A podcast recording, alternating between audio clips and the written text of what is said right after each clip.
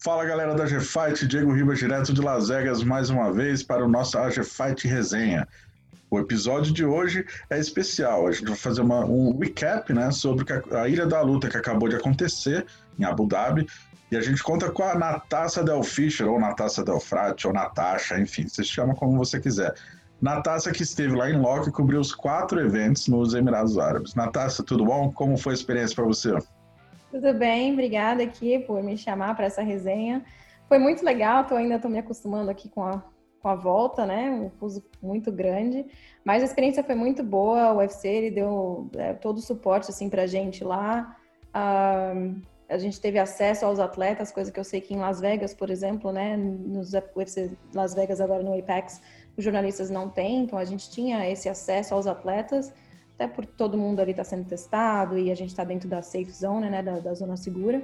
Mas foi uma experiência muito boa. Praticamente não senti que eu estava nos Emirados Árabes, porque a gente estava dentro de uma zona segura, a gente não tinha muito o que fazer ali dentro, né? Mas, mas muito trabalho, muita correria, foi muito bom mesmo. E nessa zona segura aí, quem estava era só quem de fato estava trabalhando de alguma forma com o evento, né? Ou cobrindo, lutando, staff do hotel, essas coisas, né? Exatamente o pessoal do hotel, o pessoal da comissão atlética, só quem estava envolvido com o UFC podia estar ali, tanto que não tinha nem trânsito na rua, não tinha carro na rua, a gente não via ninguém além de quem estava realmente envolvido com o UFC. E qual era o tamanho dessa, dessa área segura, essa zona segura aí?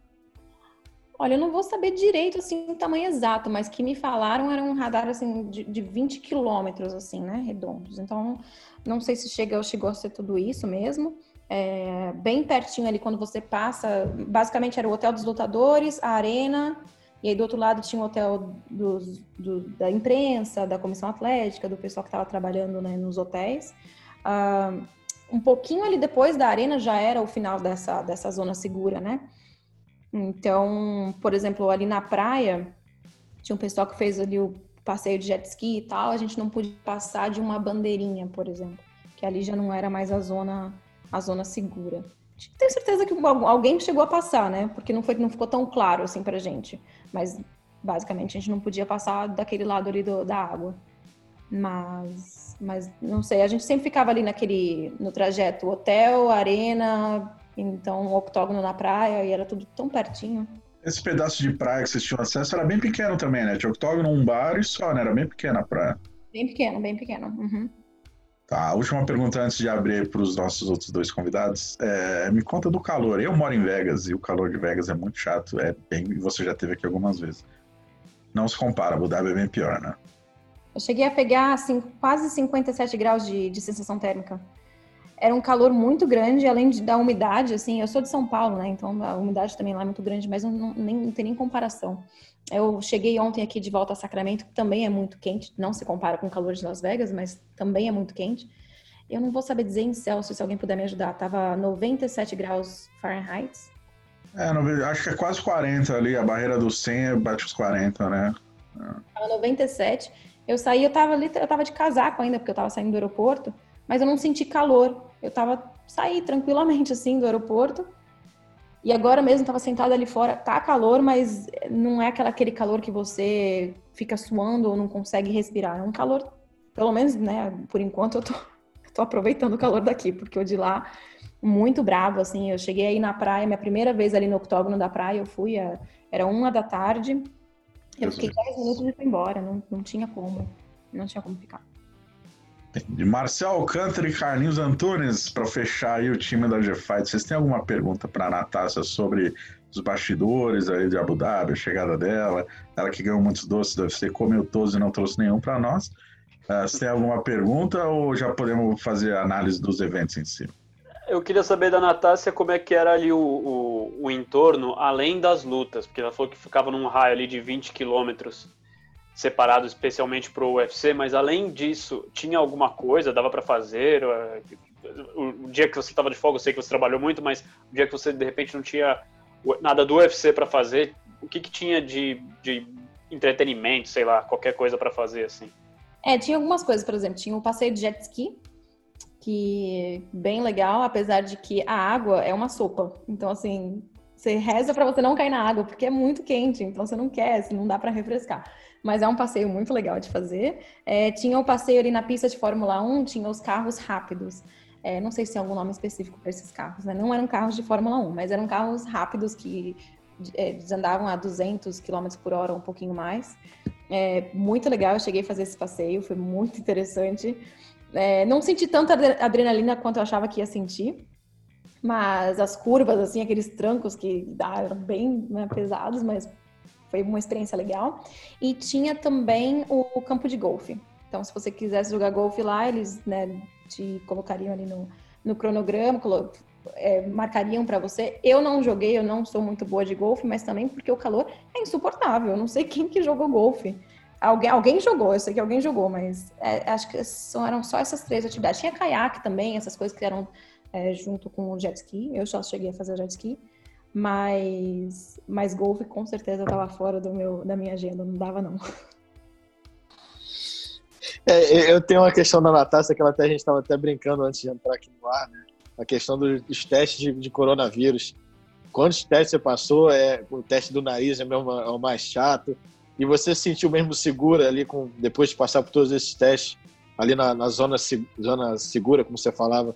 Era bem tranquilo de ficar ali. Você ficava na paranoia de álcool gel, essas coisas? Ou você ficava, largava de mão, ficava tranquila só usando a máscara? Foram sete testes, contando com o que eu fiz em Las Vegas. É... A nossa maior questão era por que, que a gente precisa ficar usando máscara o tempo todo se está todo mundo testado? É, eu sei que tudo isso era né, a favor de um evento seguro, mas não tinha ninguém vindo da zona, a gente chamava de zona vermelha, né, da red zone. Não tinha ninguém vindo de lá. Tinha é, produtos vindo de fora, mas não tinha ninguém saindo e entrando. Então a gente sempre falava, por quê, né? Se a gente estava sem máscara, em algum momento vinha alguém e falava, coloca máscara, aí você tinha que colocar a máscara de volta. Então, me senti muito segura, tanto que por mim eu não andaria de máscara. Andar de máscara num calor de 50 graus não é fácil. Então, mas é, a gente tinha que seguir as regras, não tinha muito o que fazer. Quando a gente entrevistava os lutadores, eles podiam estar sem máscaras, né? Até conseguir ouvir direitinho o que eles estavam falando, mas o UFC sempre pedia para a gente estar de máscara, manter o distanciamento social e aquela coisa toda. Eu vou dizer que para o final, assim, as coisas estavam mais calmas, né? Ainda assim pedindo para colocar as máscaras e tal, mas estava um pouquinho mais tranquilo. Eu me senti muito segura, muito segura mesmo. É, você podia tirar, eu não entendi, né? Porque os lutadores né, das entrevistas podiam tirar a máscara. Todos tiraram, só o Raul Lian que tirou, mas deixou no queixo. Eu não entendi porque ele foi com a máscara no queixo. Quando ele falou com você. Mas só para terminar, desculpa, eu esqueci. Eu só fiz o teste de garganta, eu não fiz o de nariz. É, eu acho o de nariz muito agressivo. Eu fiz há dois anos, né? Eu, fui, eu peguei a flu aqui nos Estados Unidos, fiz o teste de nariz e é muito ruim. E como eles deram a opção de ou nariz ou garganta, eu fui no de garganta. Sobre o que você falou do porquê mesmo todo mundo testado, é a mesma coisa que acontece aqui e eu entendo porquê. Uh, em dia de evento aqui em Vegas, no sábado, a gente vai pro hotel, todo mundo fica trancado em quartos individuais, a gente faz os testes, todo mundo liberado pro evento. A gente sai do hotel, acabou de sair o exame, todo mundo liberado. No ônibus e na sala de imprensa, todo mundo de máscara. Por quê? Se alguém tirar uma foto e isso parar em algum lugar, vão encher o saco, porque tem o protocolo que é, tem que ser super rígido, não só é eficaz, mas tem que mostrar que é eficaz, né? É, vezes... passa muito mais por uma questão de exemplo, né? Exatamente, por exemplo, uh, todo coletivo, o microfone é trocado aqui em Vegas.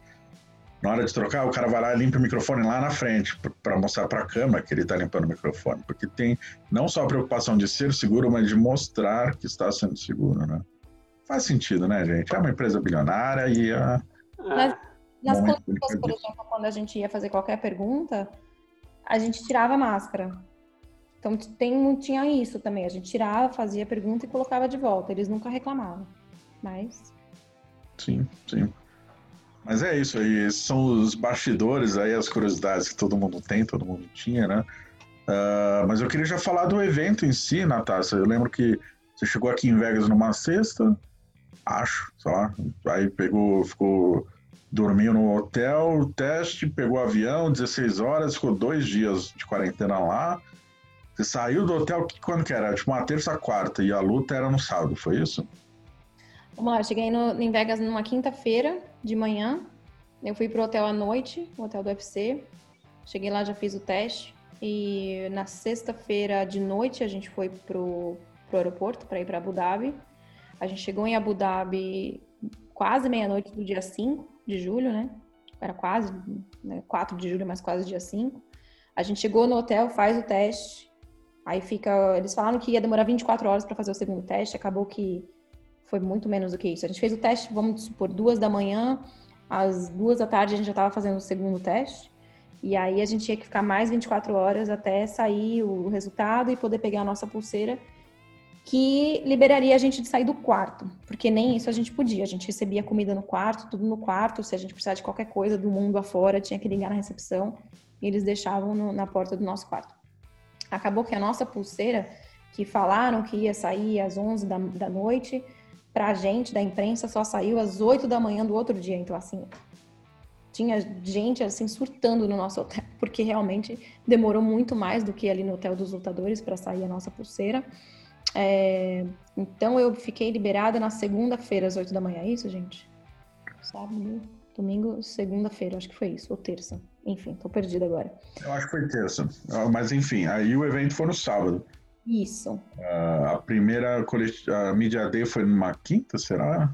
Então, na quarta. A gente teve Media Day na quarta e na quinta nessa semana. Não ia ter, né? A gente não ia ter esse contato, essa, essa aproximação com os lutadores. Foi bem de última hora.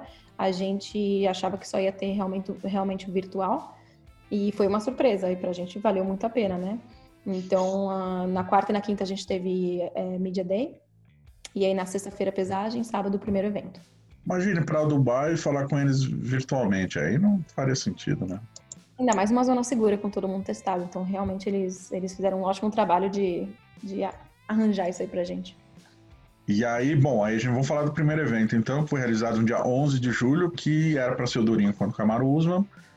Durinho foi, testou positivo uh, ah, para Covid-19. Então, Camaro enfrentou o Masvidal, o Volkanovski, o Max Holloway e o Peter Yan contra o José Aldo. Foram as três lutas valendo cinturão. Carlinhos, você que estava cobrindo aqui é, do Brasil, né? Principalmente a luta do José Aldo. Como é que você sentiu o impacto desse primeiro evento? Primeiro evento da luta, além do José Aldo, José Aldo nocauteado. Carlinhos. Oi. Tem um, tem um som aí. É um som bizarro. É, é, deixa eu eu acho que é na rua, a janela tá fechada, não tem jeito. Eu espero não, que seja na rua, porque se for na sua casa. é carro do ovo, é o carro do ovo. É, é, o carro do ovo, exatamente, ele mesmo. ele passa aqui, cara. É foda. A janela tá, tá tudo fechada. Filho da puta. É. Perdão. Taca ovo tor... nele, pô. Eu tava torcendo pra você não me chamar agora. o cara tava passando. É, Mas. Bom Bora, segue, segue o jogo. É, é, eu queria saber o que você lembra da repercussão, né? Da luta do Aldo. Acho que volta de você chamando o Carlinhos. Que que você, acho que volta não, assim, Eu não vou editar, não, rapaz. Segue o jogo. É, vai assim? Descontraído. Carro do ovo, pô. Carro do ovo, então, vambora. É, não, mas, mas cara, é... Eu queria saber, Carlinhos, exatamente o que você sentiu da repercussão da luta do Aldo, principalmente. Mas o primeiro evento do Ilha da Luta, né? Um card numerado, Muitos falavam sobre o evento Abu Dhabi, enfim, três lutas de cinturão. O que você achou da repercussão no Brasil? É, eu acho que essa Ilha da Luta estava cercada de mistérios, né? o pessoal estava doido para saber como é que ia ser o evento, como é que ia ser o andamento das lutas, onde é que ia ser. Então, eu acho que o primeiro evento estava muito carregado dessas questões, o público estava curioso, né? E calhou de ser um evento galáctico, né? Só luta importante, muito brasileiro lutando. E ainda tinha o José Aldo que podia ser campeão, né? Então, aqui a, a, expectativa era muito grande, né? Todo mundo que acompanha MMA e até pessoas leigas que não, não sabiam, minha família, muita gente ali não conhece muito bem o que, que é ali, como é que funciona, tava curiosa, porque que, tal, que história é essa de Ilha da Luta, onde é que vai ser isso, onde é que é, como é que vai ser, como é que vão ser essas lutas, né? Então esse primeiro evento foi carregado com, essas, com essas, esses mistérios, essas questões. E calhou a, a luta do Aldo, era muito expectativa, a gente estava muito confiante, né, que o Aldo poderia ser campeão pelo estilo de luta dos dois, né? Por casar bem o estilo de luta. Mas infelizmente o Peterian estava numa melhor noite. É, o Aldo não conseguiu. Começou muito bem, mas depois caiu muito de rendimento, não conseguiu manter o nível e o Peterian acabou vencendo. Mas no geral foi um excelente evento, acho que agradou todo mundo. Quem gosta de UFC, quem gosta de MMA e até quem não gosta, né? Minha, minha mulher que tá vendo aos pouquinhos, eu tô botando ela para ver, ela também gostou bastante. Tinha uns amigos aqui, um casal de amigos também que tava vendo, gostou bastante. Então eu acho que a ida da luta, o primeiro evento foi muito positivo. E dos três campeões ali, o Peter Yan se tornou campeão pela primeira vez, Volkanovski e o Usman né, defenderam seus postos. Uh, quem você acha que saiu mais valorizado aí desse cara como campeão? Eu acho que foi o Peter Yan, o Peter Yan, porque ali o, o Volkanovski teve aquela situação, muita gente viu o Holloway vencendo a luta. Eu, na hora, até, até pontuei para o Holloway também, mas aí tem que analisar. Foi uma luta muito equilibrada. O Camaro fez aquela luta que todo mundo esperava, né? Contra, contra o Mais Vidal, é, aquele jogo de agarrar, pressão. O Mais Vidal entrou em cima da hora também, né? Ia ser, eu acho que ia ser uma zebra muito grande se o Mais Vidal conseguisse ganhar essa luta, apesar de ele ter começado muito bem, mas ritmo de luta ali, entrar em cima da hora, o corte de peso foi bem radical para ele. Então o Peter Yan, acho que por ganhar do Zé Aldo, que é um ex-campeão da, é, da categoria de cima, é um grande nome da história, deve ser. Eu acho que ele saiu mais valorizado dos campeões desse primeiro evento. Acho que foi o Peter Yan. Muita gente não conhecia, não sabia quem era e o que ele já tinha ganho. O último outro dele tinha sido contra o Faber, que é um cara muito conhecido, mas estava voltando agora ao MMA, né? não está naquele auge de carreira. Então acho que o Peter Yan foi o grande destaque desse, dos campeões desse primeiro evento. Até porque o Volkanovski também e Max Holloway já tinham se enfrentado anteriormente, sim, né? Sim, é, ainda, ainda, teve, ainda tinha essa questão, né? Eles já se enfrentaram. E como foi uma luta muito, muito apertada, muito parelha, né? O Volkanovski não é aquele cara muito carismático, né? Eu acho que talvez se o Holloway tivesse ganho, acho que o Holloway atrai mais mídia que o Volkanovski, né? E acabou que o Volkanovski ganhou, então ele não, não atrai tantos olhares assim do, do público, pelo menos na minha visão. E o Peter Young, quer queira, quer não, vai ser uma lenda, né? Ele que também é um pouco desconhecido. Nada melhor do que entrar nesse patamar de campeão vencendo uma lenda, um ex-campeão do UFC, né? Nada é, e vem, vem, vem, estou desculpa, Diego. É, e vencendo da maneira que ele venceu, né? É, nocauteando o Zé Aldo, foi muito dominante ali no partir do quarto, final do terceiro round, quarto e quinto round. É, venceu o Zé Aldo dessa maneira, eu acho que é para poucos. Né? E o Aldo que voltou a chutar, que lutou super bem também, né? Vale mencionar isso. Natália, você conversou com os dois depois da luta, o Aldo e o Ian. O Ian, inclusive, horas depois da luta, né? O Aldo, lembrando que passou, foi para o hospital, aí como era fora da área de, de segurança, teve que ficar mais 48 horas de quarentena, enfim. Como é que foi o, o tratou bem? Foi legal o russo lá, deu para entender o inglês dele? Como é, com, quão feliz ele estava ali com, com essa conquista? Bom, ele não falou inglês comigo, né? Não, não nas câmeras, né? Ele falou depois, ele... Uma curiosidade, ele tá fazendo aula de inglês há dois meses. E o inglês dele já tá muito bom, é que ele realmente não se sente, assim, confortável em, em, em responder aos jornalistas em inglês. Mas pode, a gente percebe que ele entende tudo que a gente fala. Todo, quando a gente está perguntando, ele já está respondendo ali na cabeça dele, mas ele ainda assim espera né, o, empresário e tradutor dele fazer a ponte. Uh, ele estava muito feliz e até eu, no momento que eu conversei com ele, ele estava, acho que, comemorando com os amigos dele, então ele estava ali meio solto, devia ter tomado um vinhozinho, não sei, então foi... Vodka, vodka. Tomou alguma coisa, mas eu acho que valeu a pena falar com ele naquele momento, porque ele é uma pessoa bem quieta, assim, bem tímida, eu, posso, eu diria, né? Ele é bem russo, né? Dá pra dizer. É, foi a impressão que ele me passou, ele parece ser bem, assim, de poucas palavras, então, assim, consegui tirar ali o que, 11, 12 minutos dele, foi foi bom. É, ele está realmente muito feliz, ele bem confiante de que ele vai ser campeão por muito tempo. É, todas as pessoas que eu perguntava, eu perguntei do Marlon, perguntei do Pedro Munhoz, ele falou: pode, pode mandar que eu, que eu acabo. Que eu é, quando você mencionou o Marlon, ele até fez um. Né, deu uma. É, é. Tá muito marrento esse rosto já, hein? Pois é, eu tinha perguntado para ele antes, né, se ele fosse campeão, que tipo de campeão que ele seria. E vamos ver, né? Agora ele falou que vai ser campeão por um tempinho, que ele vai segurar esse cinturão por um tempo. Vamos ver quem que vai ser o próximo, né? Que vai passar pelo, pelo, pelo pelas mãos do Yan, que ele mostrou que ele é um cara brabo. E o Aldo estava muito tranquilo quando eu falei com ele, né? Já falei com ele quase uma semana depois da luta, mas ele estava muito tranquilo, confiante de que ele vai voltar, confiante de ele ainda quer lutar pelo cinturão, né? Ele ainda falou que ele, se ele tá no esporte, ele tá na categoria porque ele quer isso senão não fez sentido nenhum em ficar. Mas ele estava muito tranquilo quando eu falei com ele, estava bem. Sim, me chamou muito atenção, inclusive o fato dele estar tá sorridente, tá bem tranquilo, numa boa, assim. O Aldo, que todo mundo sabe que é um cara meio avesso em entrevistas, costuma dar entrevista quando o Dedé marca com alguém ali na Nova União, na academia, né? Fora disso, acho que ele meio que só fala com o canal Combate, assim, mas muito difícil dar entrevista. E ele falou super bem, cara, tranquilão, sorridente, achei, achei legal ver essa faceta dele. Até por ele responder de forma direta às questões do público, né? Se era sobre permanência no esporte e sobre foco, que ele garante que quer lutar pelo cinturão. E tem fogo ainda para muito talento para queimar, né, cara? Moleque, pô, 32, 33 anos. A galera vê o cartel dele muito à luta, acho que ele é mais velho, não, mas o Aldo começou a ser campeão muito cedo. Então ele tem muito chão ainda, até porque ele lutou super bem, né? Mas o Marcelo, tem uma... você que é especialista no MMA feminino aí, eu queria te fazer uma pergunta. Tirando as lutas cinturão, é, muito se falou sobre a performance da Amanda Ribas não só no cage, mas depois, né? Ela deu uma entrevista ali para ESPN, ali para o John Anik. Nossa, todo mundo falou dessa entrevista, que era super carismática, que o sorriso dela é isso e aquilo.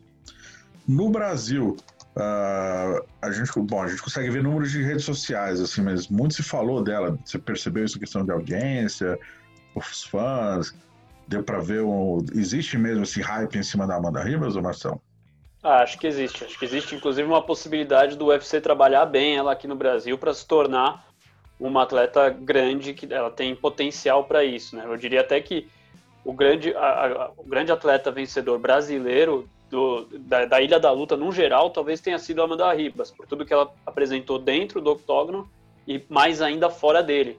Os elogios do Dana White, os elogios da, da, da rede social, digamos assim, é, enfim, tudo aquilo que cercou a Amanda Ribas, ela ganhou e enfrentar uma atleta também que é muito famosa aí nos Estados Unidos, como a Paige Van Zandt, é, e finalizar facilmente, então coloca ela num patamar diferente do, do que aquele que ela estava. Então acho que é claro que a gente teve o Davidson Figueiredo que saiu com um cinturão, mas é, ela com certeza ganhou muito mais do que qualquer outro atleta brasileiro que foi para a Ilha da Luta, porque ela, ela surgiu e tem é nova, não é, né? Um, é, uma, é um rosto novo, é importante para o Brasil ter essa renovação. É, atletas, a gente viu algum, alguns atletas vencendo que já, já estão no o Verdun, por exemplo, fez a última luta, venceu bem, tudo mais, é, finalizou o Gustafsson, mas é a última luta dele, não tem mais para onde é, prospectar alguma coisa para ele como futuro no UFC. O próprio Shogun, que venceu o Minotouro, também não é algo que a gente vai pensar daqui para frente há muito tempo. Já a Amanda Ribas não, é uma que dá para trabalhar e dá para o UFC pensar, o UFC Brasil pensar nela como um, mais um grande nome do Brasil dentro do, da organização. Eu acho que ela possivelmente foi a que mais saiu vencedora dessa da, da Ilha da Luta no geral. Natácia, é, justamente em cima desse hype da Amanda, vocês ali, ela depois da luta, ela ainda ficou, acho que uma semana ali, né? Esse hype inteiro, não podendo sair da, da, da área segura, né? É, muita imprensa ali. Óbvio que todo mundo meio que tentou falar com a Amanda. Me pareceu, vendo daqui, que ela foi super simpática e solista com todo mundo. Uh, como foi esses bastidores da Amanda para você? Você acha que ela está tirando de letra, consegue atender toda a mídia no, até o momento numa boa, dar entrevistas, ainda sem perder aquele carisma natural dela? É, eu falei com a Amanda, não tem tempo ruim. Ela, ela tá sempre disponível ela fala com todo mundo feliz e contente, mesmo quando ela não tá, por exemplo, ela foi convidada do, não do UFC, né, não foi o UFC que a convidou, pelo, pelo que eu sei, mas ela foi, ela assistiu como espectadora ali o UFC duas vezes, né, do dia 15 e do dia 18, e mesmo ali, que ela não tava como guest, né, ela não tava como, ela não estava ali pelo UFC, ela ainda assim falou com a galera, ela ainda assim, é, teve um Media Day do dia 18, se não me engano, o UFC levou a Amanda para para fazer parte do Media Day, que nem era mais a luta dela, mas ela foi lá e falou com o pessoal. Ela tá sempre muito disponível. Ela aproveitou bastante, assim, ela aproveitou tanto as atividades, né? Os carros que eu falei, ela foi no jet ski, como também ali a piscina. Para quem não sabe, as piscinas dos hotéis estavam fechadas. A gente não ia poder usar as piscinas, mas o pai da Amanda, na praia, falou lá com os árabes lá que tomavam conta dos hotéis e ele que convenceu todo mundo ali para abrir, reabrir as piscinas. Foi o pai da, da Amanda Ribas. Ele falou: a gente precisa dessa piscina aberta. E aí reabriram as piscinas. Então, assim, eu vi que ela aproveitou bastante ali a piscina, o hotel em si. Ela gosta de fazer stories, ela gosta de, de, de estar assim na, na, nas redes sociais. E ela nunca negou entrevista para ninguém. Acho que vocês também podem confirmar essa, essa informação. Todo mundo que parava ela, ela, ela falava uma palavra em outra. Sim, não, é simpatia sempre, né? Sempre sorrindo, fala pelos cotovelos. Família Rivas, né, galera? Vocês se conhecem muito bem, né? É, o primo, né? Aí é- fica fácil, é fácil acesso aqui também com a G-Fight. Tá, mas aí fechamos para conta desse primeiro evento. Foram dia 11, acho, né? O segundo foi no dia 15, numa quarta-feira. Não é um dia tão habitual. E o card, eh, em relação aos demais, foi o mais fraquinho mesmo, que teve menos, menos impacto, chamou menos atenção até pro público brasileiro, porque tinha pouco brasileiro, tinham apenas dois. Foi o Carcassinha, que é de Campinas, às vezes treina na Alfa Meio, que é lá em Sacramento, treina a Natácia lá. E a Tayla Santos. A a Talia venceu a, a Molly McMahon, ah, uma luta super importante para ela, que ela pôde mostrar superioridade em pé, um jogo maduro, o amadurecimento dela como atleta. E o Carcassinha, cara, queria muito analisar a performance do Carcassinha. Uh, Natácia, bom, você conhece o Carcassinha aí de Sacramento, né? Você já viu ele treinando na Alfa Meio e tal. Só que por conta do, da, da pandemia, ele teve que voltar antes, porque ele, ele não, não, não, pelo visto dele, não poderia ter ficado nos Estados Unidos o tempo inteiro voltou para o Brasil. E acho que foi você, Carlinhos, que entrevistou o Carcassinha e que ele contou dos treinos dele, que ele teve que improvisar um treino na floresta, não foi? Não sei se foi você ou não. Foi eu sim, que ele treinou na, na- carregando pedra, nadando no rio, essas coisas. Exatamente. Aí a gente tem um paralelo que eu gostaria que vocês dois, Natácia e Carlinhos, tra traçassem. Um treino profissional numa academia como a Alfa Meio, que é um intercâmbio que muita gente procura, diversos atletas e treinadores, e esse improviso que muita gente teve que fazer de procurar treino onde não se tem, justamente pela dificuldade imposta pelas eh, medidas de prevenção, né, contra a contenção, medidas de prevenção contra a expansão aí da pandemia. Ah, como é que vocês avaliaram esse momento do Carcassinha e a luta dele? Porque ele foi nocauteado no primeiro round, né? É, quer ir, Carlinhos? Vai na praça, vai Carlinhos, vocês que mandam. É, pressa. Eu falei pouquinho com, com o Carcassinha, né? Eu cheguei a encontrar com ele lá em Abu Dhabi antes da luta. Ele estava se sentindo super bem, ele já estava praticamente no peso, ele estava bem focado. É, o que ele conversou comigo foi que ele estava fazendo uns treinos na garagem dele, né? Que mesmo assim ele tinha uma galerinha ali que, tá, que ele junto. É, e é claro que comparando o que ele tem aqui na Alfa Romeo com o que ele usou lá no, aí no Brasil, é bem é bastante diferente, né? Eu não, eu não sei se isso fez alguma coisa, al- alterou a performance dele, é, mas eu acho que não tem nem comparação o treino que ele tem aqui com o treino que ele fez no Brasil. Mas assistindo ali a luta, ele começou muito bem. Eu, a minha visão meio leiga, assim, tá? Eu achei que ele começou muito bem, colocando muita pressão, colocando o Murphy na grade. Mas ali ele não aguentou ali o nocaute, quando ele foi pro chão, realmente precisava dar uma trabalhada. Ele é faixa preta, ele não, mas ele acho que depois do, de alguns, alguns socos ele não aguentou e ficou meio sem, sem saber o que fazer ali no chão. Então, até palavras do Faber, ele tem que, que melhorar ali esse, um pouco ali esse jogo. É, quando, quando eu até falei com ele, é, ele estava até. Foi um pouquinho antes de, de viajar né, para Abu Dhabi, ele estava até bem feliz com essa oportunidade de fazer um treino diferente, né? Mas é uma coisa é, você tá feliz fazendo um treino diferente, outra coisa é na prática, né? Na hora da luta, na hora que ele vai lutar contra um adversário duro. Eu acho que foi uma lição para ele, como a Natasha falou. Treinar no- na floresta, ali na garagem, com alguns amigos, é não se compara a um treino de alto rendimento numa equipe famosa de MMA, né? Então acho que isso aí é uma, uma, espécie de lição pro Carcassinha. Porque ele é um cara que é, é bem talentoso, ele é novo ainda, tem muito a evoluir na, no UFC, e agora ele meio que provou que pode até fazer esse treino que ele gostou na, na natureza, não, mas ele precisa de um treino de alto rendimento, senão é, a galera tá treinando muito, é, o MMA hoje é muito equilibrado, né? Se, se o pessoal não tá treinando em alto rendimento, o outro passa por cima, e acabou que foi isso. Ele começou bem, mas depois não aguentou a pressão do adversário e acabou perdendo.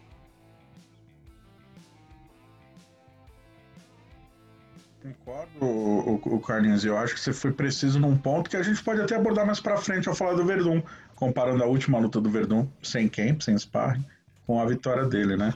Mas antes disso, tem um evento super importante pro MMA nacional, que foi o Davidson Figueiredo no dia 18 contra o Joseph Benavides, a segunda vez que eles se enfrentaram. Marcel, foi a barbada da, do, da ilha, né? Da ilha como um todo, porque o Davidson tinha nocauteado o Benavides antes e, pô, passou o carro, né, cara? Não tem nem o que dizer. Foi um monólogo, lutou sozinho. Muito mais teve todo muito mais o adversário do Davidson era ele mesmo, porque testou positivo, era, mas foi um falso positivo, chegou em cima da hora, ah, vai bater o peso, não bate, não sei o que, mas no octógono mesmo não tem dificuldade nenhuma, né? É, foi, era isso que eu ia falar, que poderíamos até considerar uma barbada se não fosse todo esse perrengue que ele passou antes da luta, né? Ou ficar em quarentena, de repente testar positivo, mas não, já teve Covid, então refaz o teste, não sabe se vai chegar a tempo e o corte de peso dele que é complicado, ele tendo que é, apressar para fazer o teste, aí deu negativo, então vai fazendo tudo nessa loucura, chegou alguns dias antes aí para o evento e teve que cortar peso para poder o adversário maior dele talvez tenha sido a balança realmente e ele conseguiu numa boa para finalmente se sagrar campeão, né? É, então acho que a, a, gente já imaginava que ele, que ele era favorito só que com todos esses percalços que ele, que ele teve que atravessar, talvez pudesse igualar as coisas. Não foi o que a gente viu dentro do octógono, ele foi extremamente superior, venceu e trouxe mais um cinturão para o Brasil.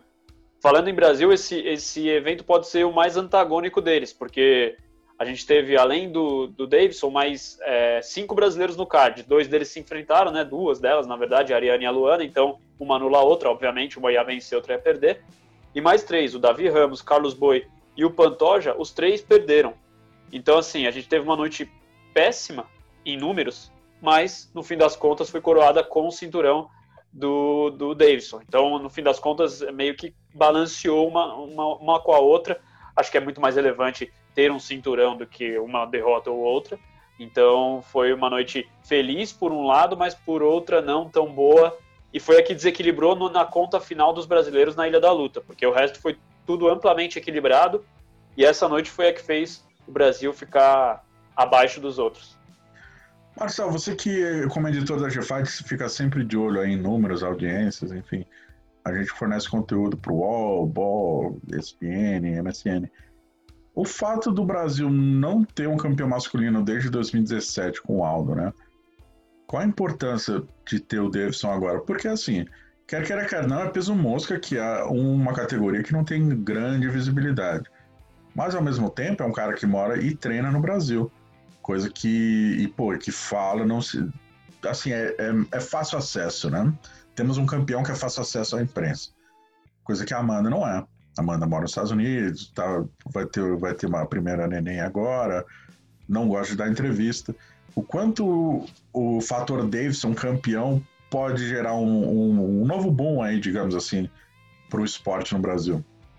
É, eu acho que é cedo ainda para falar em novo boom por conta do Davidson especificamente, até pela categoria, né? A gente costuma valorizar um pouco mais as categorias maiores, as pessoas mais leigas costumam gostar de, um, de uma, uma pancadaria entre dois uma caras. De bar, né? É, uma briguinha de bar, legal ali, aquela, aquela coisa.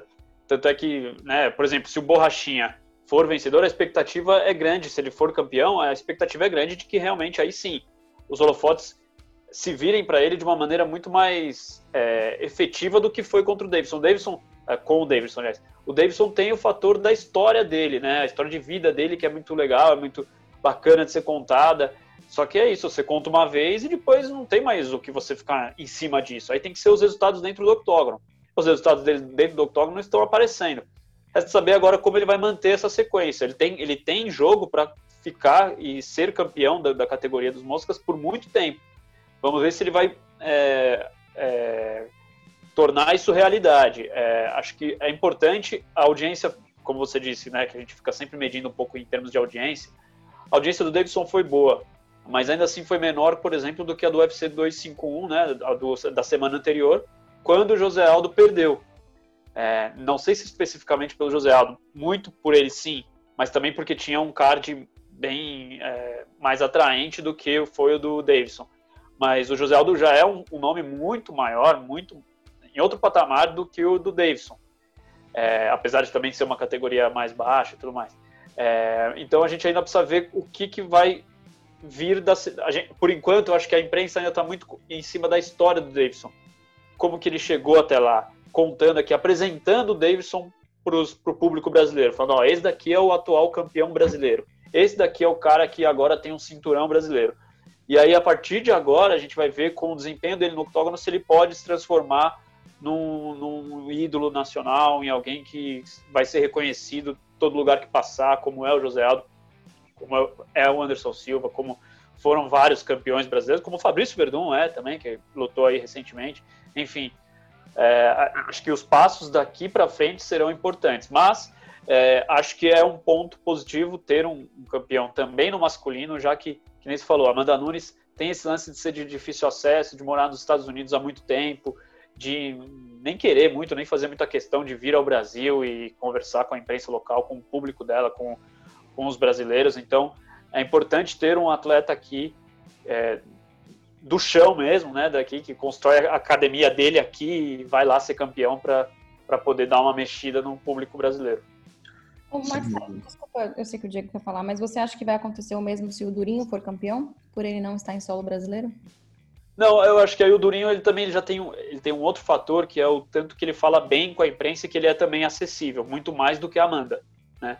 E ele fala muito bem. Eu acho que ele tem esse, esse essa noção e essa condição também de vir para o Brasil mais vezes para poder falar um pouco mais com o público brasileiro, para poder falar um pouco mais com a imprensa brasileira. O, o, Durinho está direto dando entrevista para gente, direto dando entrevista para outros canais, direto é, ele, ele, é muito da resenha, né? O Carlinhos pode falar muito da resenha do Durinho, afinal de contas, ele, ele tá sempre ali com, com o pessoal do MMA, conversando com os repórteres e tudo mais. Eu acho que ele tem muito mais. É, o, o meio dele de chegar ao, ao público é muito mais facilita, é muito mais facilitado por ele do que a Amanda Nunes e, e, e, o Davidson agora começando. Então, acho que o Durinho tem uma chance maior, mas eu apostaria muito mais no Borrachinha por, por tudo que o Borrachinha é pela categoria, enfim, por o porte físico, tudo que o Borrachinha, o jeito polêmico dele, enfim, o Borrachinha tem, cred... tem credenciais muito maiores. É, em comparação, essa comparação que vocês fizeram do Dourinho com o Davidson, né? O Dourinho também mais velho, carrega título mundial de jiu-jitsu, tem a comunidade de jiu-jitsu atrás dele. Uh, ele já tem um. Treinou anos com Belfort, né? Ele, ele, enfim, ele tem um, a bagagem dele é maior do que a do Davidson, né? Então ele se tornando campeão, né, de esperar assim que ele alce um patamar mais cedo, né? Mas eu vejo muito futuro pro Davidson, cara. Tudo isso que você falou vai de assim, nesse para ele galgar novos novos espaços, enfim, alçar voos, né? Ele precisa manter o cinturão. Quanto mais tempo, melhor, isso é óbvio. E eu acho, ele deixa claro que ele tem muito potencial nessa categoria. O Davis tem uma derrota na, na vida, foi pro Formiga. Uh, basicamente quando ele foi derrubado todos os rounds, assim, eu não imagino numa revanche, não imagino nenhum atleta fazendo isso de novo com o Davidson. Tá no auge e é isso, cara, muita evolução. É importante até mostrar a evolução do Davis como atleta, né? Se pegar cinco lutas para trás desde que ele entrou no UFC até agora, putz, é um outro lutador. Mas, Natália, eu queria ver com você a questão dos bastidores, porque a gente acompanhou, é, a gente falou com o Davidson momentos antes dele viajar, essa história dele ter testado positivo. Uma vez lá na Ilha da Luta, a galera tava de fato com medo que ele não batesse peso, assim, até o Pantoja era o reserva oficial, né? Como é que foi essa apreensão até a pesagem? Lembrando que ele só pôde sair do quarto na madrugada de quinta para sexta, apesar era na sexta, né? Exatamente. Eu não vi muito essa pressão no Pantoja, ele foi no, no nosso no Media Day, né? coisa que o Davidson não pôde ir porque ele estava de quarentena. É, o Pantoja estava confiante de que ele não ia lutar pelo cinturão, ele não estava, esse não era o foco dele, ele sabia que isso não ia acontecer. Ele era o único que não estava com esse, digamos, medo. Mas perguntando, é, quando eu fiz algumas perguntas, uma ou duas ali sobre o Davidson para o Dana White, ele estava ele não estava confiante de que, de que o Davidson ia bater o peso. Com certeza, entre os jornalistas também tinha muito comentário de que pô, alguma surpresa poderia acontecer, né? Já, já tinha passado ele pelo Covid, mas pelo fato dele estar viajando tão perto assim da, da, da, luta, fazer quarentena e sair da quarentena tão perto da hora da pesagem, realmente tinha esse perigo dele não bater o peso. É, eu sei que, Diego, você falou com ele algumas semanas antes da ilha da luta e o Davis já estava num peso muito baixo, mas que isso pode ser um problema também, né? Chegar na ilha com peso baixo, cortando antes de chegar, né? De uma forma não tão é, eficiente, pode fazer com que seu corpo feche e não corte mais nada na, na semana da luta. Isso não aconteceu com o Davidson, aconteceu provavelmente, provavelmente não, aconteceu com o Raulian, né, que a gente sabe, mas com o Davidson não aconteceu, ele bateu o peso, ele até ficou até surpreso, ele bateu com um quilo a menos, né, do que ele... Assim. Não, meio quilo. Meio quilo. É, ele estava bem feliz, é, e foi aquela, aquela, aquele famoso zagalo, vocês vão ter que me engolir, porque ele estava assim, aquele nariz empinado de, olha, eu bati o peso, e aí, vocês vão falar o que mais de mim? E aí, quando ele venceu de uma forma completamente dominante, como até o Dena falou, foi, foi muito agressivo, foi violência total, aí que o Davidson falou, cara, essa noite é minha, essa semana é minha, essa, esse card foi meu, e ele realmente estava muito feliz. Vamos ver nas próximas, né? Sim, e eu acho que a coroação do Davidson, do Peter Yan, né, com duas performances tão, tão boas, é um grande chupa pro, pro nosso querido Henry Cerrudo, né, cara, que deu esse miguezaço aí da aposentadoria, deixou dois cinturões vagos e, ao que tudo indica, o Dana White não tem a menor pretensão de oferecer um grande aumento para ele voltar, não. Então, essa tática dele não parece ter funcionado. Me mas... corrija se eu estiver errado, Carlinhos, mas acho que a, aposentadoria dele foi bem falcatrua, né? É, eu acho que foi um tiro na água, né? Como a gente até brinca, um tiro na água. Eu acho que ele não estava esperando que os sucessores dele fossem fazer as, as, apresentações tão boas quanto o Peter Ian e o Davidson fizeram. E agora ele é um, o Cerrudo tá um personagem meio chato, né? Porque ele fala que vai se aposentar e fica nas redes sociais querendo desmerecer os outros que estão lutando. Cara, se você quer ficar desmerecendo os outros que estão lutando, vá lá e luta e enfrenta os caras. Não fica dando esse migué que se aposentou, aí desafio Volkanovski, essa história chata que ninguém quer saber. Pelo menos eu, eu, eu tô saco cheio desses desafios do Cerrudo. Pô, querendo desafiar Volkanovski, que desmerece o Davis, desmerece o Peterian, fala que eles são campeões de aluguel. É chato, é chato, é um cara chato. E o Davidson, falando do Davidson, o que mais me impressionou foi um cara que conseguiu bater o peso, essa questão que todo mundo estava apreensivo, bater o peso e fez uma atuação assombrosa, assim, uma coisa impressionante. A gente estava trabalhando no evento e eu fiquei, eu fiquei espantado de não lembrar assim, uma luta por cinturão ser tão dominante assim, ser tão violenta e, e, um lutador ser tão superior ao outro quanto o Davidson foi com o Benavides. Porque o Benavides também é um grande lutador, né? Gente, às vezes esquece um cara que já disputou cinturão outras vezes, é um grande lutador, um cara veterano no UFC, mas ele foi tirado para nada, né? O Davidson passou o carro em cima dele do jeito que é, em pé, na trocação, no chão, tanto que até finalizou, o primeiro cara a finalizar o Benavides. E foi assombroso, assim. Eu acho que o que pode pontuar a favor do Davidson, além dessa história de vida que o Marcel estava falando, que a galera está explorando muito, é o estilo agressivo de, que ele tem de lutar, né? A gente vê ah, o peso mosca, uma categoria que não tem nocaute, uma categoria sei lá o quê, mas ele é um cara novo, que está trazendo nocaute, um estilo violento, finaliza, nocauteia, um cara que está querendo aprender a falar também aquele um trash talk tranquilo de, de ser, querer ser o melhor de, da, da, categoria, que ser um cara dominante. Então acho que o Davidson tem muito a agregar, principalmente por esse estilo de luta dele, que é o estilo que agrada muita gente, é o peso mosquinha, é o, é o, é o, é menor, mas é um cara que bate com, com a força de, de um peso médio ali, um peso meio, meio pesado, porque o cara bate forte, ele é pequeno, mas ele tem uma pedra na mão, né? É, o Valide não cansa dizer que quando o Yuri. Pra quem não sabe, o Yuri Marajó, né? Da ilha de Marajó, obviamente, também o, o Davidson é de lá. O Toninho, o Queixinho, todo mundo. Que é. O pessoal brinca que é a Daguestão brasileiro, né? O pessoal da, da Ilha de Açores ali. Uh, quando o Yuri apresentou o Davidson pro Valide, ele falou: Cara, esse tem um baixinho aqui que bate com um peso pesado. O Valide sempre conta a história. E de fato, o Davidson tem um punch muito pesado para essa categoria e é o diferencial dele, né, cara? Tem nem como negar. Mas eu gostaria de uh, fazer uma menção antes da gente passar para o último card. Cara, que triste a aposentadoria do, do Benavides, cara. Primeiro porque puta, ele é um puta de um atleta, né? Ele tá no auge ali, no topo da, da categoria desde que ele começou, né? Ele só, basicamente, só perdeu luta valendo cinturão. E nunca conquistou um título, cara. Isso é muito triste. O cara ser um baita de um atleta por anos e anos. Pô, perdeu pro Dominic Cruz às vezes, o o John Dodson, né? O, desculpa, o Demetrius Johnson duas vezes, o Davidson duas vezes, e uma. Nem aquela derrota meio chumbrega lá pro Sérgio Pérez.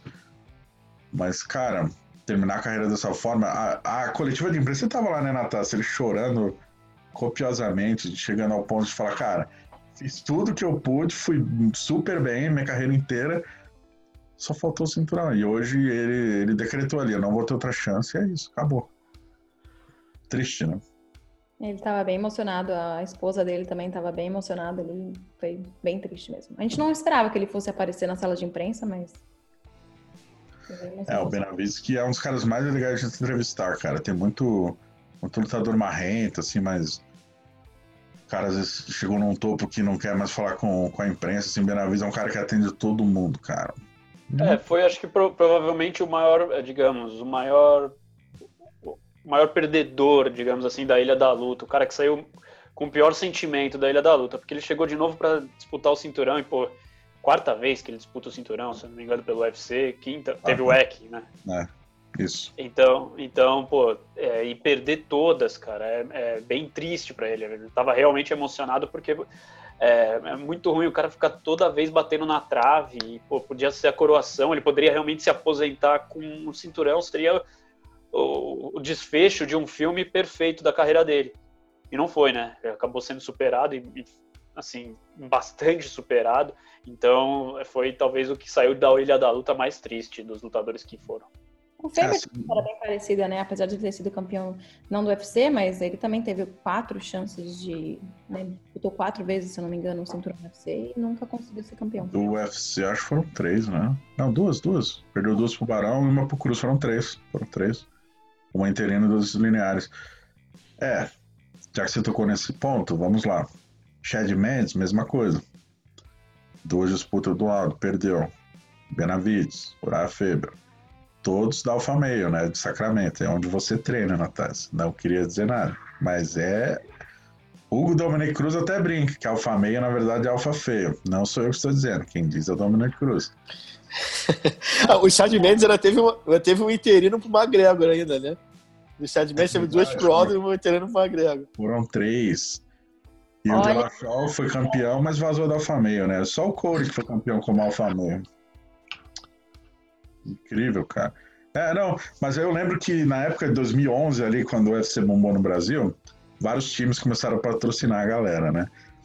E as ideias do brasileiro, grande abraço pro Fábio Prado, Fábio Pateta, treinador de jiu-jitsu da Alfa Meio, ele deu, ele é, ele é vascaíno, né, gente? E daí ele, acho que ele deu a luta do Vasco pro Faber, cara. Aí a galera pesa muito na Meio por causa disso, que é eterno Vasco do MMA, não sei o quê. Mas é isso. Na, é, teve, na, luta do, na luta do Chad Mendes com o Zé Alder, o Zé Alder é flamenguista doente, todo mundo sabe também tentaram fazer um negócio de rivalidade da a camisa do Vasco pro Chad Messi, né? não deu muito certo, não. Não deu, cara. Acontece, né? Mas é uma baita equipe, apesar de não conquistar muitos cinturões, é uma baita equipe. Né, Natácia? Com certeza. Se eu tô lá é porque é boa mesmo. Isso aí. Quantos cinturões você tem? Quantos títulos? Vamos deixar isso de lado. Maravilha. Natácia que em breve vai pegar a faixa azul de jiu-jitsu, hein, galera? Fiquem de olho. Essa. Eu tô treinar, né? Porque no caso não tô treinando muito, não. Muito bom. Covid tem, não é pra treinar mesmo. Mas é isso. Último card, pessoal. Dia. Já perdi a conta, dia 25, né? Foi agora, sábado passado. 26 pra mim. Era, é verdade, por causa do fuso era tudo 5 da manhã, 7 da manhã as lutas, né? Que beleza. Esse card foi enorme, a gente contou com 15 lutas, 8 brasileiros. Vou dar uma resumida ali só pro card principal, né, as principais lutas. Quero começar com a Marina Rodrigues e Carlos Parza. Carlos Antunes, vulgo Carlinhos, o terror do Rio de Janeiro. Você como especialista em wrestling, o que, que, você achou da defesa de queda da Marina? Em contraponto, assim, a Carlos Parza é uma wrestler profissional, né? Já foi campeã do Invicta, primeira campeã do Ultimate, venceu o TUF. Ela, esse é o jogo dela. Mas justamente por ser o jogo dela, muita gente treina defesa de queda para evitar isso. E a Carla, por muitos momentos, pareceu que estava entregue, ela só ganhou a luta porque ela conseguiu derrubar a Marina em todos os rounds, né? Como é que você viu essa luta que foi super movimentada, né? É, estava acompanhando a luta e, e, dava até uma certa agonia, né? Porque a gente vê a superioridade da Marina na parte em pé, a Marina bate muito pesada, né? Tanto que a gente viu como é que a, a, a, o rosto, a lataria da Carla Esparza depois do, do evento. Mas a, Marina estava sendo derrubada com uma facilidade assim de impressionante, né? Parecia uma mamadora ali, porque ela estava fazendo tudo que a Carla Esparza queria para derrubar, né? É, estava até conversando aqui antes do programa. É, a Marina estava chutando, e a regra básica de, de quem vai enfrentar um, um, wrestler que gosta de derrubar é, é evitar os chutes, né? Porque pega o single leg ali, vai um abraço e, e derruba. E, e, a Marina ela poderia explorar a envergadura que era muito maior da, da, que a Carla Esparza de outra, uma outra maneira, né? de socos, jabs, manter a distância ali e não, não conseguiu fazer nada. A Marina, até por baixo, ela estava machucando a Carla Esparza, mas a gente sabe que pelo UFC, na contagem, uma queda conta demais, né? Num, num round parelho assim. Então foi angustiante ver a Marina que ela poderia ter tido um outro resultado se ela pelo menos um round não fosse quedada, né? Porque foi bem apertado ali o resultado. Mas ela foi derrubada em todos os rounds, fica difícil. Quando você é derrubado em todos os rounds, a Carla Esparza, por mais que ela não tenha um punch que tem, que tem a Marina, mas ela ficava em cima pontuando, batendo, batendo, pontuando. E os, a gente sabe que os juízes do UFC contam muito isso, né? Foi uma pena, porque a Marina é uma grande lutadora, eu não confio muito que ela vá chegar nas cabeças, porque ela tem muito potencial, ela é muito grande, bate forte, como a gente está falando. Mas eu acho que é uma grande lição para ela. Pegar essa luta e falar assim, pô, essa defesa de queda eu vou ter que melhorar bastante se eu quiser chegar no topo, porque com essa defesa de queda vai ficar muito difícil ela pegar os tops e ser derrubada com uma facilidade, só querer contar ali na parte em pé. Todo mundo que vai enfrentar a Marina vai querer derrubar, né? Então, ela vai ter que melhorar muito essa parte de defesa de queda para chegar no topo. Mas eu não confio muito nela porque ela tem muito potencial. É, ela defendeu o um número razoável de quedas, de tentativas de quedas, na verdade. Mas é a, a questão é assim, foi a mesma coisa com, com a Cintia Calvilho, é, é o que você falou, assim, todo mundo que enfrenta ela sabe que em pé a Marina tá num nível muito sinistro hoje em dia, cara. Precisão de golpe, envergadura, bate forte, combinação. Só que uh, não, é, não é só a defesa de queda em si, né? É minimizar a chance de ser derrubado. É algo até questionável, né? Isso que a gente sempre se pergunta, porque, poxa, que nem o Carlos falou, é, no MMA conta muito a, a queda, né? Os, os, os, jurados contam muito como algo positivo, mas também até que ponto?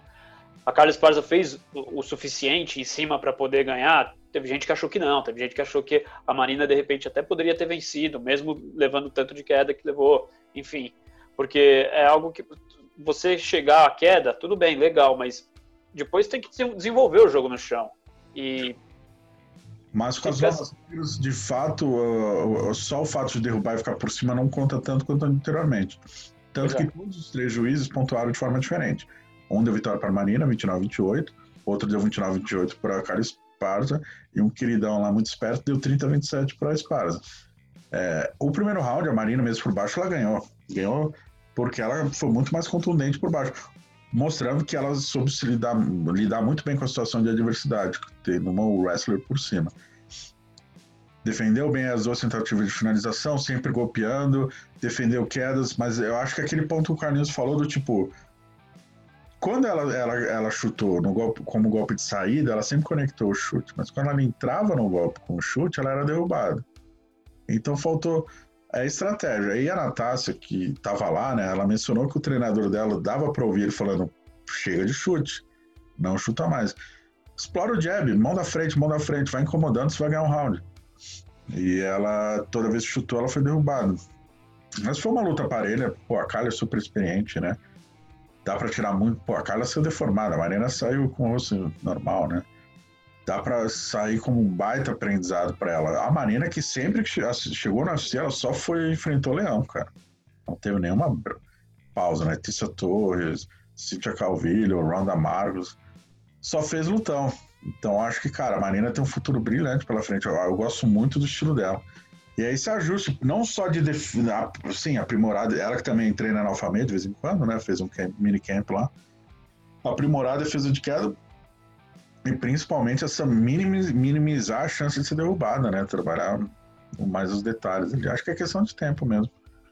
É, é eu acho que essa questão só de, como você falou, Diego, é minimizar as, as tentativas de ser derrubada.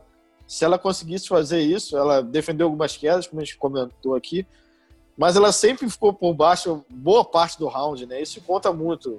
Apesar de no primeiro round também concordo contigo, que ela desferiu bons golpes por baixo, machucando a, a Carla Esparza, mas tem muitos juízes que se apega àquela regra antiga da MMA, derrubou, é, é, no round equilibrado, se derrubou, ganhou. E isso é chato, como o Marcel falou. Tem que ter uma coisa diferente, né? não é só derrubar, tem que se derrubar e ser efetivo por cima, né? Mas eu acho que a Marina tirou. Essa luta vai ser uma boa lição para ela, para ela seguir o treinamento e, e, evoluir ainda mais que ela precisa, porque ela é, ela é, muito talentosa. Sem dúvida. Tem alguma coisa que você queria acrescentar de bastidor em relação a isso, Natasha, de Marina e Carlos Parza? Não, eu lembro que quando a luta acabou, eu lembro da Marina saindo do, do octógono e ela tava até, não vou dizer feliz, obviamente, né? Mas ela tava surpresa que foi é, decisão dividida, né? E ela não parecia assim tá, tá tão, sei lá, detonada assim, entendeu? Ela tava feliz, ela tava tranquila. Acho que a Marina tem muito, muito isso também. Foi a primeira derrota dela, foi até interessante ver isso, mas acho que ela tava bem assim. Eu sei o que eu tenho que melhorar. Ela, ela, ela tinha noção de que, do porquê que ela perdeu. E ela vai melhorar, tenho certeza que ela é uma atleta muito focada, ela vai, vai atrás dessa melhora e na próxima a gente vai se surpreender. É, só lembrando que a Marina teve um problema que um, em São Paulo, um dos, treina, um dos parceiros de treino dela testou positivo. Então essa luta era para ser no dia 15, foi adiada para o dia 25. Ela ficou 10 dias em São Paulo na quarentena, de quarentena para fazer novos exames. Aí foi para Abu Dhabi, pegou o voo mais dois dias. Ou seja, ela praticamente ficou duas semanas em quarto de hotel, cara. E ou vai saber se isso interferiu ou não, né? Mas é isso. Vale destaque aí para quem gosta de MMA feminino, cara. Pra quem gosta de MMA, cara, a Marina é, é muito legal a luta dela, ela é muito boa. É, agora eu queria avançar então para uma disputa dos pesos pesados aí, que eu acho que. Acho eu que foi a luta que deu mais o que falar nesse final de semana, né? Do Fabrício Verdão com Alexander Gustafsson. Marina, você que acompanhou. Maria, Marina, Natasha, ou Natasha, vai saber. Você que acompanhou o Verdão lá em Abu Dhabi o Verdun antes da luta e depois da luta, completamente diferente. Antes da luta, super calado, não quis dar entrevista, se recusou a falar inglês numa coletiva de imprensa, né? Uh, não deu entrevista para os brasileiros, só falou com você, né? Como é... E depois da luta, aí voltou o Verdun, né? Fofarrão, anunciou o patrocínio dele ao vivo na ESPN americana. Enfim, é, esse Verdun a gente está acostumado, o Verdun mais calado, assim, contido, não muito. É, te surpreendeu esse Verdun tão calminho ali antes da luta? É, eu não conheci o Verdun pessoalmente, né? Apesar da gente sempre se falar, é, até por causa do canal do YouTube dele e aqui da G-Fight, parecia, quando eu, quando eu encontrei com ele, parecia que eu já conheci o Verdun de anos. E eu acho que é por causa disso, pelo jeito dele, né? Que ele é sempre, ele fala, ele faz brincadeira, ele faz piada. Bom, é, primeira vez que eu vi o Verdun lá foi na, na sala de imprensa. A gente já tinha se falado por WhatsApp, gente, eu já sabia que eu ia entrevistá-lo. E na sala de imprensa ele já chegou falando que ele não ia falar inglês e para chamar o Derek, né, o tradutor. E eu lembro que na hora até o pessoal da, da imprensa americana pensou que eu que tivesse pedido para ele falar português, não foi, ele que não quis, ele falou, não, eu estou muito focado, eu não estou afim de, de ficar usando aqui muito, não foram com essas palavras, mas basicamente não estou afim de ficar usando meu cérebro muito aqui, tô focado, tô focado na luta, é isso que eu, entendeu? Eu quero fazer essa entrevista aqui e ir embora. Ele falou comigo ali, fiz bem rapidinho com ele, porque eu percebi que ele não estava querendo esticar muito. É, ele estava bem focado, estava é, treinando bastante. Eu falei com o Cordeiro também, né? O Cordeiro, treinador dele. Ele falou que realmente ele estava muito focado. É, uma curiosidade, o Verdun tentou chegar antes no, na Ilha da Luta para se acostumar com o clima e tal, mas foi vetado ali pelo UFC, acho que por causa de vaga no voo, provavelmente. Mas ele conseguiu só chegar, que é uma semana antes, né? Mas ele tentou chegar um pouquinho mais cedo. Uh, mas depois da luta era outro Verdun, assim, logo quando ele saiu do octógono, era é o Verdun que, to, que todo mundo conhece e ele estava muito feliz, é, muito emocionado. A gente pôde ver ali na, quando ele falou ali com a TV americana, né? Carlinhos sumiu. E, mas, mas foi isso, ele estava muito feliz, realmente ele estava aliviado de encerrar esse ciclo com o UFC com uma vitória e do jeito que ele queria. É, uma, uma coisa que me chamou a atenção, tecnicamente falando da luta, a sobriedade do Verdun, né? de como traçar uma estratégia, executá-la, pelo que ele mencionou, tudo deu certo ali, né? Ele falou na coletiva. Tipo, a entrada de queda, o uso da meia guarda, essa posição, na verdade, quando ele foi para as costas, eu, eu, eu tava vendo com meu amigo, eu já falei, ele vai pegar o braço. Que ele faz essa posição desde a DCC, do Jiu-Jitsu, já pegou o Walt Harris, tentou pegar o Lenick, mas não fez camp, né, direito naquela luta por causa da Covid. Situações normais teria levado o braço para casa também, é uma posição que ele faz muito bem. E deu tudo certo, e cara, 42 anos, né, acho que a maneira, ele que mencionou para você a entrevista antes da luta, e até na coletiva de imprensa, né? O que tudo indica que ele não vai renovar com o UFC, seguir novos planos, quer fazer uma revanche com, com o Fedor, né? Ele que venceu a primeira luta. E é isso, os 42 anos, pô, se emocionou, o Cordeiro chorou também. Foi uma maneira maravilhosa de terminar uma carreira, um, um, um ciclo muito bonito no UFC, né? Que teve muitos altos e muitos baixos, né? Ele foi campeão, já se apresentou bem, se apresentou mal. Tem história para contar. Carlinhos, é. você você que. Carlinhos acho que não pagou a conta do celular aí, ficar entrando e caindo. Então vamos de Marcel. Marcel. Então, deixa eu só te falar uma coisa, Diego. Assim, pensando até do outro lado. Primeiro que o Verdun, pô, merece toda essa. Merecia realmente sair com o pé direito, digamos assim, do, do UFC. É, por toda a carreira que ele construiu, por, por, por, ter conseguido o título, enfim, a pessoa que ele é também, é um cara, gente boa pra caramba. E você não acha que de repente acende um alerta pro John Jones, pensando lá no fundo, lá no futuro. É, porque ele, ele tirou o, o Gustafsson para nada. E o John Jones teve um trabalho imenso para ganhar do Gustafsson, né? Foi ali numa decisão unânime, mas muita gente dizendo que a primeira luta, né? Dizendo que talvez o Gustafsson pudesse ter vencido. Depois na segunda luta também foi razoavelmente complicado até o John Jones conseguir um nocaute. Enfim, acho que acende um pequeno sinal de alerta pro John Jones do tipo lá em cima as coisas são diferentes. Você acha que não, John Jones é, é outro patamar? As duas coisas, sim. John Jones é um, é um outro patamar. É, eu acho que ele sim briga e briga com certa vantagem para ser o melhor atleta de todos os tempos do MMA. Ele é outro, outro level, é um animal diferente, como falam, né?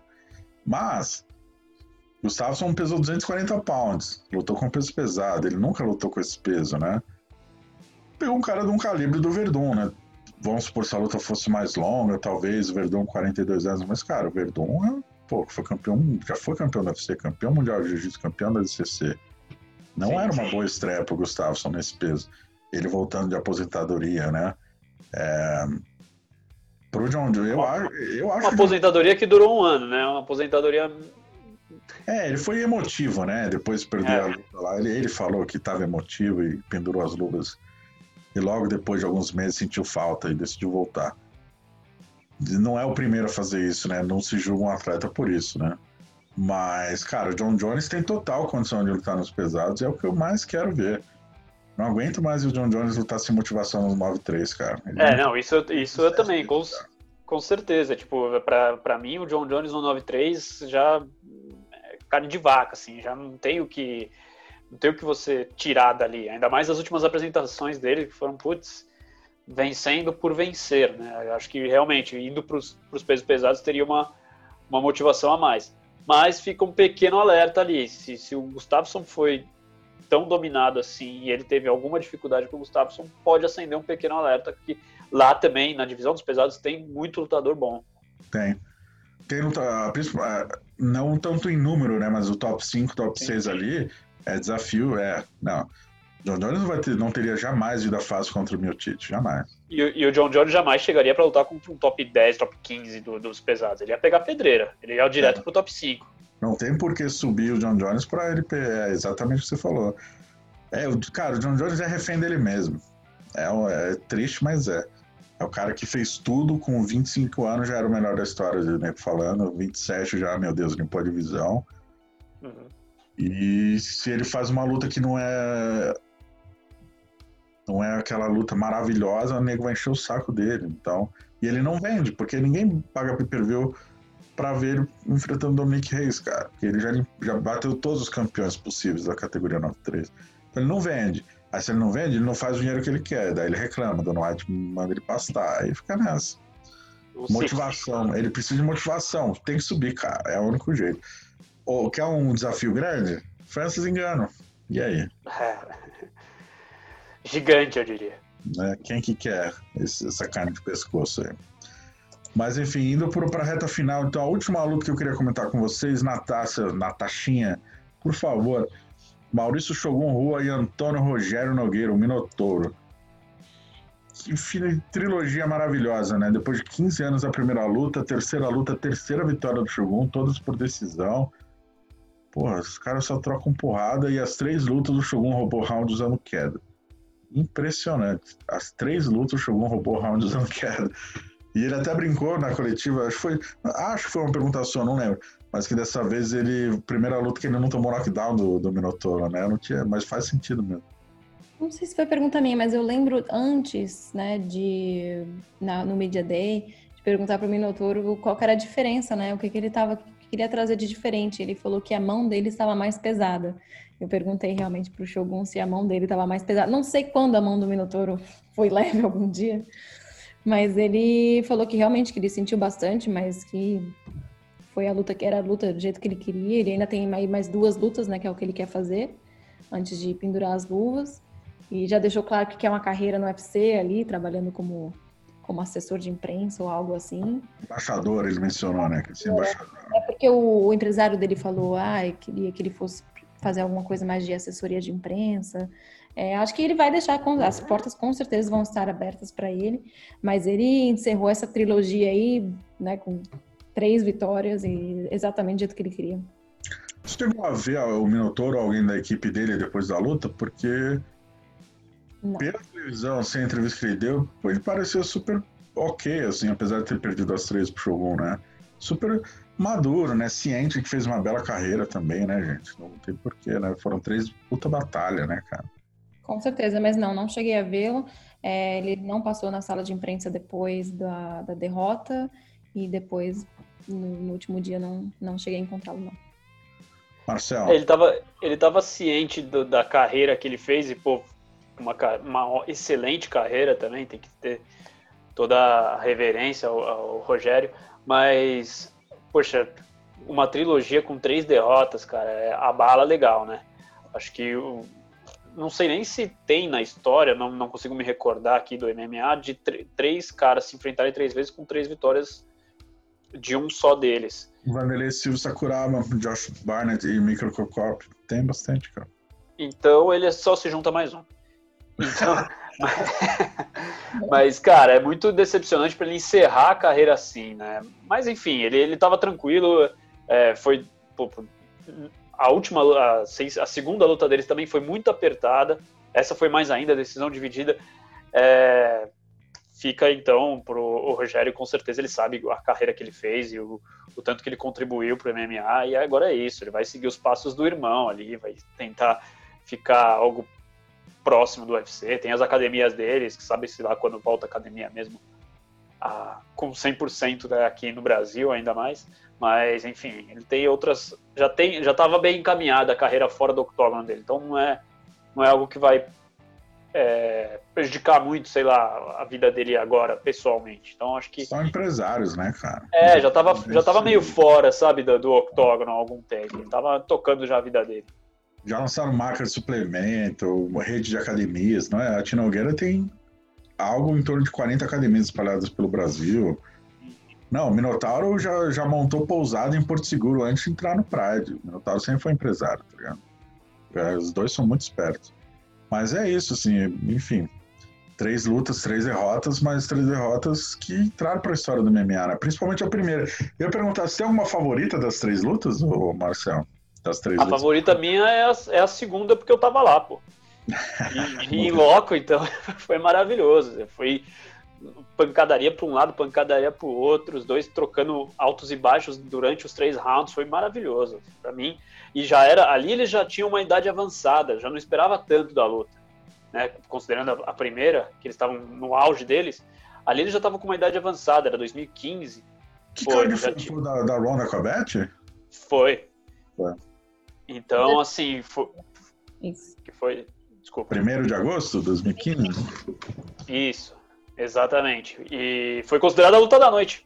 Pra você ver como foi. Então, assim, é, para mim aquela foi, foi especial, eu, ainda mais vendo de perto, foi incrível. Aliás, o, o card inteiro aquele foi bem bom. Para você também, Natasha, ver ao vivo marca mais? A sua luta preferida é a última, então?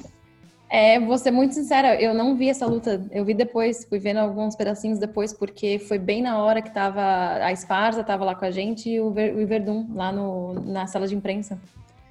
Não consegui ver a luta. Não tava lá na frente do, do Tava vendo aqui, né? Um olho, um olho no peixe, outro no gato. Tava a TV aqui ligada, eu tava. Mas não cheguei a ver. Pra galera que tá vendo ou ouvindo no Spotify, sei lá, isso acontece muito, cara. Muitas vezes Comigo acontece direto aqui nas Às vezes eu tô na sala de imprensa. Não, esses eventos no Apex eu vejo tudo na sala de imprensa. Uhum. Mas às vezes tá rolando uma entrevista e, e, durante uma luta. Aí baixa o volume da TV, a gente faz entrevista. Tem luta que não dá pra ver. E é assim, cara. É. Quando dá para você ver, é porque geralmente a gente tá com mais de um lá dentro, né? Lá no evento. Então dá para você um ficar na arena fazendo ali o, os relatos ou o ao vivo e o outro ficar pegando é, entrevistas, né? Porque as, os lutadores saem direto do octógono e já vão para a sala de imprensa e a gente começa ali a entrevistá-los. Então, se a gente está com mais, um, mais de uma pessoa é, cobrindo o evento, aí dá para fazer esse revezamento. Agora, se você não está, está sozinho, tem que largar realmente o que está rolando ao vivo e entrevistar, porque depois a gente vai usar esse material ao longo do dia, ao longo do, da semana, para poder, enfim, isso trazer as notícias. Normais, o que eu faço em situações normais, eu vejo o card preliminar dentro da, da, área de imprensa, e aí o principal eu vejo na arena, porque eu não sei como é no Brasil, mas aqui nos Estados Unidos, né, antes da pandemia, todo mundo do card principal vai para coletivos, vencedores, a não ser da primeira luta, não. Agora começou a diminuir, mas antes iam todos. Antes iam todos e sentavam juntos, na verdade, antes, né? Verdade. Do preliminar, você tá dizendo, do principal do principal. Antes, quem inventou essa parada de ser um por um foi o Conor, quando ele nocauteou o José Aldo. Ah. Mas agora, no, no card principal, eles seguram o Comain e o Main Event só. Pra ir, pra ir pro, depois no, lá na sala de imprensa. Mas antes disso, vai um por um. Então, assim, eu até tava falando com o Diego, falei, olha, eu vou assistir vou assistir a luta do Verdun aqui na, na no, de, daqui de dentro. Ali, não, mas e se a Marina ganhasse, tem que estar lá dentro. E realmente, porque se a Marina ganhasse, eu tinha que entrar para a sala de imprensa e não ia assistir mais nenhuma luta lá na frente do. do Ou seja, sabemos que a Natasha estava torcendo contra a Marina. Sem dúvida alguma. Não é verdade. Meteu a camiseta ali da cara esparsa. Quero ver o Verdun ao vivo. Cara, o que eu faço geralmente nesses eventos que eu tô sozinho é ver a primeira ou a segunda, ou até a segunda luta do card preliminar. Aí depois eu já entro e fico lá. Aí, de, de repente, pô, o brasileiro não ganhou, então dá pra ir, ou então, depend, dependendo do cara que ganhou, como ganhou, se for, se for de outra nacionalidade, também fica. Sim. E aí, realmente, as duas últimas, ou as três últimas, é, o UFC faz tudo de uma vez, então aí dá para ficar no octógono. No... Ser bem sincero, depende muito também do lugar. Assim, Nova York, por exemplo, eu eu, eu vou para sala de imprensa dependendo do card, dependendo do que eu quero entrevistar. Em Vegas é uma exceção de saco porque é, a área de imprensa é montada, a tenda no. A Natasha sabe, no estacionamento. E para eu ir para o meu assento perto do octógono, eu tenho que sair da, da arena, passar de novo pelo detector depois ir. Se eu quiser voltar, o mesmo processo. Então, cara, eu, eu fico o preliminar inteiro fora e o. É por isso que o Diego gosta quando eu tô em Vegas, então, porque ele me deixa lá, pastando na sala de imprensa, ele tá lá assistindo as lutas lá. Né? Mentira, você sabe é. que o preliminar eu fico com você na tela. Verdade. Obrigada. Mas é isso. Bom, a... era isso, pessoal. A gente analisou a Ilha da Luta, foi bem legal. Acho que o UFC fez um, um excepcional trabalho. Só fazendo, Diego, só fazendo um, fechando aqui para finalizar de vez com relação aos brasileiros na Ilha da Luta, eu estava fazendo um levantamento aqui de como que foi tudo. Então, foram 24 atletas. Aí depois, se, se você confere se tiver errado, e aí você faz uma errata, entendeu? Vocês Não cobrem do conferir. Diego. Não, eu vou fingir que você está certo. Não vou conferir. 24 atletas, eram 28, né? Três deles, quatro deles foram pegaram Covid, tiveram que deixar o card, né? Então, enfim, Pedro Munhoz, o Vinícius Mamute, o Durinho e o Berinja. Esses, esses quatro não puderam atuar porque pegaram Covid. Então, das, das, dos 24 brasileiros, é, três eram confrontos entre brasileiros, então um sairia vitorioso, outro sairia derrotado. É, então sobram aí 18. Foram 10 vitórias para o resto do mundo e 8 vitórias para os brasileiros. Então, no, no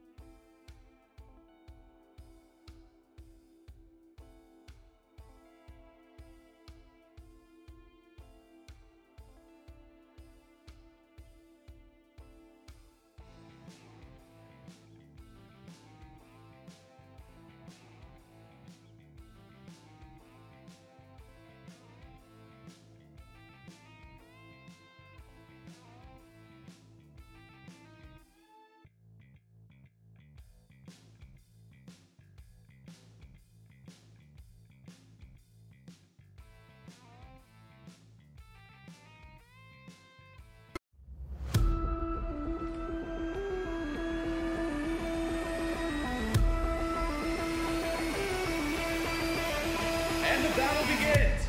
Are you ready?